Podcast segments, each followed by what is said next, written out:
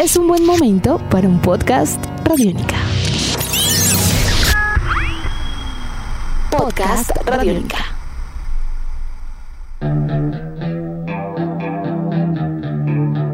Amigos, bienvenidos a otra entrega de En Descarga Radiónica. Es un placer acompañarlos cargados de todo lo que pasa, noticias del mundo de los cómics, el cine, las series, los videojuegos. Y aquello que nos tiene muy contentos es eh, poder seguir avanzando en ese universo de series de Marvel Comics. Mi nombre es Diego Bolaños, arroba Diego Mao B, y me encuentro con Iván Zamudio, arroba Iván Zamudio 9. ¿Cómo ve usted, Iván? Primero, ¿qué más? ¿Cómo va? ¿Bien? ¿Qué más, Diego? ¿Cómo va todo?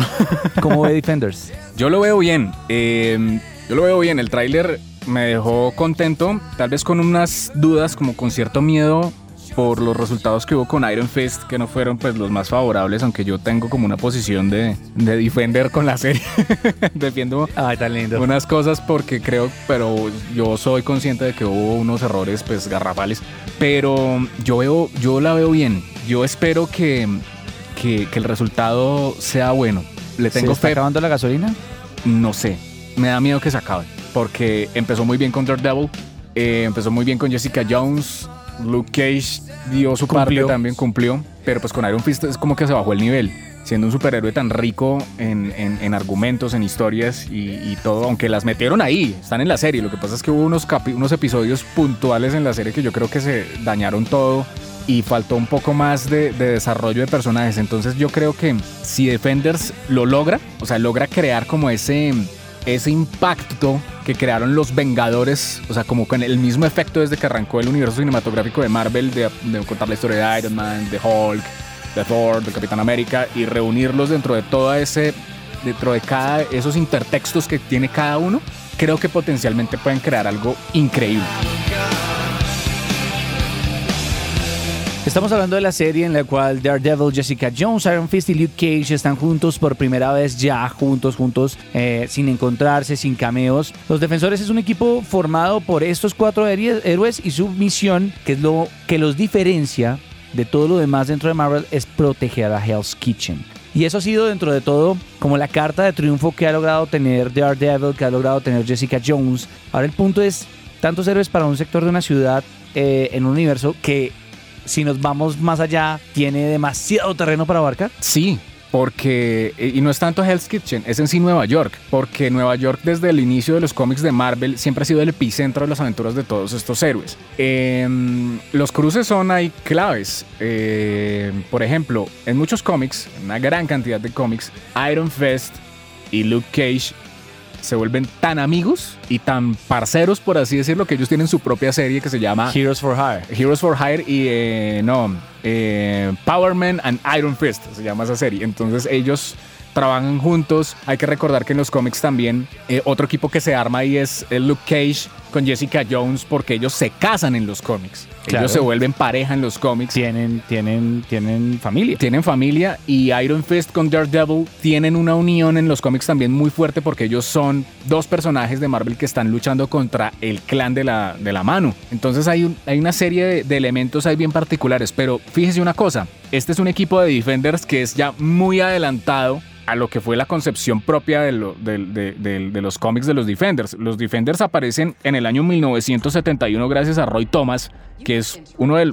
Después de Stan Lee, Roy Thomas es uno de los, de los más De duros, los de los duros. guionistas más duros que ha habido. E inicialmente con el, con el hecho de que hubieran aparecido los Vengadores, que han aparecido una gran cantidad de equipos, surgieron los Defensores, que inicialmente en 1971 era Namor, de Submariner, era Doctor Strange y era Hulk. Y ese equipo fue con el paso de los años cambiando, ha tenido reinvenciones tanto así que han, veni- han venido unos puntos ahí muy bonitos donde los defensores han, han tenido a Daredevil y a Spider-Man juntos. Y ellos son muy amigos dentro de Nueva York y se ayudan. Y lo mismo con los Cuatro Fantásticos. Entonces es, es bien interesante cómo van a ir acoplando esto porque yo me emocioné tanto con el, con el tema de que uy, van a sacar a los defensores. Seguramente va a haber algún guiño de Spider-Man con la nueva película. ya. Tiene que Ya haberlo. en esta etapa tiene que haberlo. Tiene que haberlo en esa serie o en la, o en la película tiene que haber un guiño a, la- a los defensores o a lo que está pasando con, con, con, con, con todos estos acontecimientos. Fíjese una cosa, Diego, Marvel es tan rico en intertextos, es una cosa tan asombrosa lo que han creado estos señores que, por ejemplo, yo estaba viendo un capítulo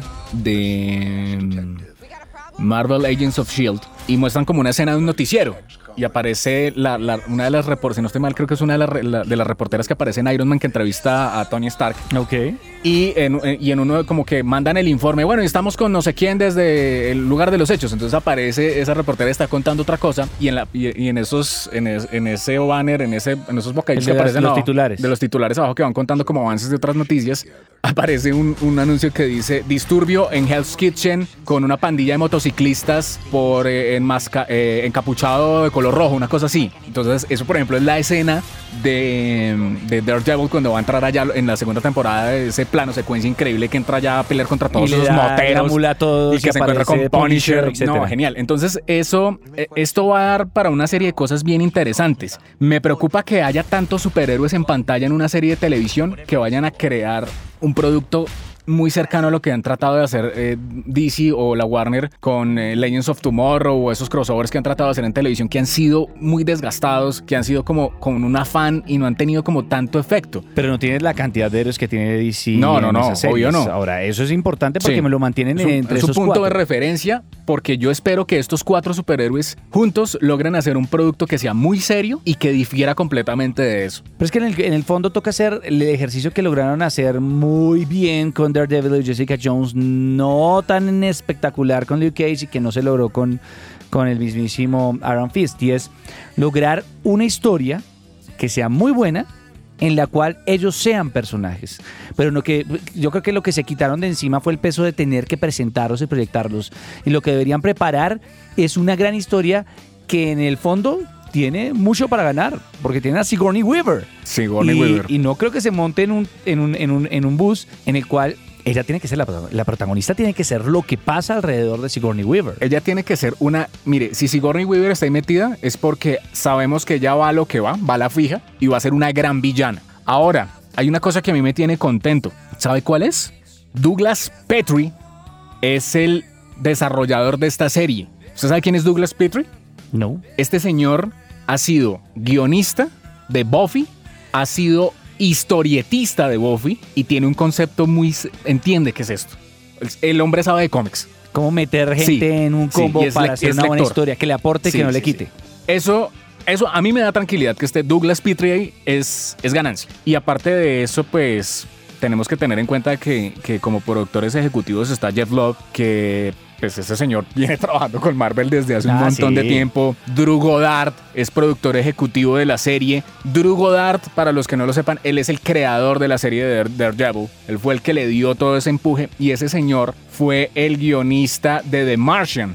Eso es un tipo que sabe de cómics, sabe de televisión y yo creo que aquí hay una amalgama muy fuerte de cosas porque, por ejemplo, los productores ejecutivos de, de, de Iron Fist eh, eran, eran otros. Entonces ahí, aquí hay gente que trabajó en Daredevil y sabe. De hecho, eso le iba a decir, creo que se apoyaron más en la serie más exitosa y Sí. lo, que, lo que intentan es lograr que los que lograron el mayor éxito manejen este combo. Y es claramente el equipo de Daredevil es el que tiene que estar detrás de para que tenga el mayor éxito posible y que tenga todas las oportunidades de tener lo que están esperando.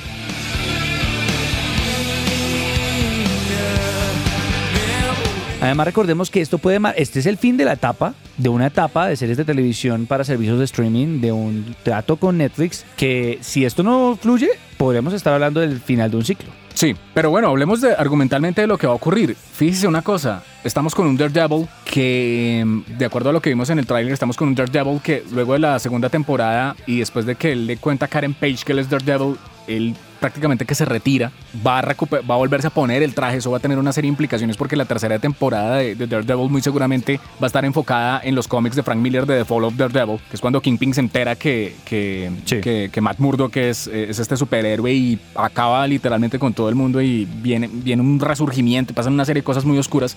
Vamos a encontrar una Jessica Jones que se volvió héroe, se volvió una heroína, al final de la serie queda como una heroína y todo el mundo, eh, los pobres, la gente más necesitada necesita de la agencia de ella. Vamos a encontrar un Luke Cage que está en un proceso donde se fue a la cárcel y Matt Murdock lo va a sacar de la cárcel. Vamos a encontrar un Iron Fist que está, que está atando cabos con una serie de cosas con lo del clan de la mano, que se va a encontrar con todos estos superhéroes. mundo. Es que Sí. cada uno está en una etapa Claro. que, que- que- tiene por que puede resolver allí, ¿no? Sí, y el futuro que viene para, para Marvel en televisión con este tipo de proyectos, pues es interesante. Eh, obviamente, pues tenía que pasar una... No, no, todo puede ser perfecto, tenía que llegar una serie que le iban a barrar. O sea, y esa fue la de Iron Fist desafortunadamente. Tiene que haber, un, tiene que haber una negra. Tiene que haber un Iron Man 3. Y mm, para darse cuenta de, de, de, los errores, porque eso también yo creo que es válido. O sea, no hay que lapidar tampoco los productos y lapidar a Marvel así de feo porque, ay, la embarraron. No, pues es que eso puede pasar. Es que esto es muy... Esto es una cosa muy sensible.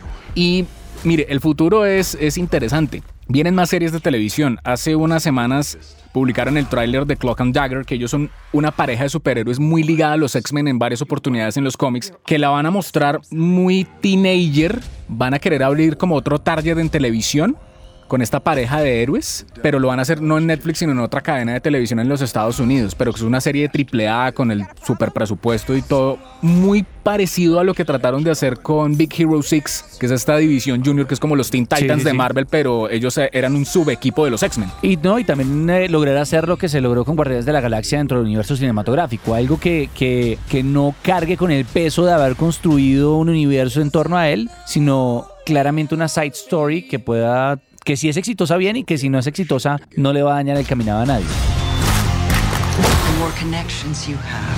Y aparte de eso, anunciaron que viene, bueno, fuera de Clock and Dagger van a introducir a Bullseye en este universo. No se sabe si vaya a ser una serie parecida a la de Punisher, que Bullseye es un súper, es un villano, pero es un antihéroe, pero tiene muchas cosas ahí muy interesantes. Eh, Elodie Young está presupuestada para que hagan una serie solamente de Electra, y eso, eso me parece a mí también hacer justicia después de la película de Daredevil con, con, eh, que tuvimos en, hace unos años. Es que todos pues, van a tener un futuro más bonito. Más bonito, y la película de, de, de Electra. Y finalmente hay una cosa que a mí me llama mucho la atención, Diego, se lo digo así sinceramente, y es que van a hacer serie de She-Hulk.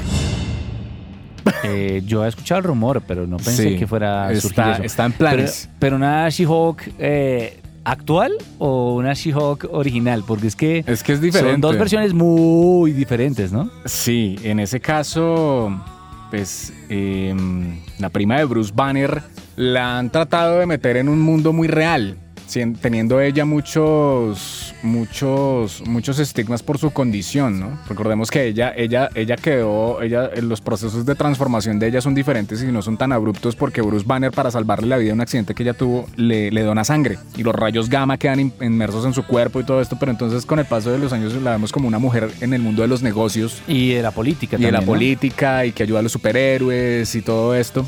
Entonces sería interesante ver cómo introducen a, a la prima, a Jennifer Walters, en este mundo prima de, de, Bruce Banner. Eh, pues, o sea, cómo van a atar que eh, siendo, si- teniendo un parentesco, si la llegan a meter ese parentesco, ¿cómo lo van a hacer? ¿Cómo van a meter a... No, a- yo creo que el parentesco va a ser parecido y además el punto acá es que ¿cómo? puede lograr lo que todavía no, no involucró la mismísima, fami- la mismísima familia entre Jessica Jones y Luke Cage y es ese papel entre, entre soy superhéroe pero quiero una vida normal, Ajá. pero entonces voy a aprovechar mi situación para ayudar a los demás, incluyendo a los héroes que necesitan de mi ayuda, que en el caso de Civil War fue súper importante y en el caso de muchas líneas de historia son súper importantes. Creo que podríamos estar, podríamos estar viendo el Boston Legal de Marvel, que todavía no ha hecho.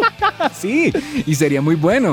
Sería muy interesante porque pues ya es con, aboga con, con políticos, con abogados. Vamos a ver una cosa que es un mundo más... Es, es el mundo que planteó Stan Lee. O sea, eh, eh, las películas, lo que hablamos en un momento en un podcast, las... eh, el- el- el- lo que ha sido el cine se está yendo más allá de este mundo. Están viajando a otros universos. Pero Stan Lee ha planteado que es también el, hombre del común, el superhéroe de a pie, que está en Nueva Defenders. York y eso es los Defenders. Entonces, ver a She-Hulk, ver a Electra, ver a todo esto es también cargar con que tengo que pagar la luz, el agua, eh, me van a quitar la custodia de mi hijo por ser superhéroe. Y eso es- es- son, son dramas que hacen a los superhéroes mucho más humanos y mucho ver más eso es cercanos mejor. y fue el éxito de, de, de Stan Lee con Marvel. Así es, así que pues bienvenido Defenders. Esperemos que, que la serie logre pues toda la, la- la acogida necesaria y que vengan muchos más proyectos con esa calidad que inicialmente nos presentó Daredevil.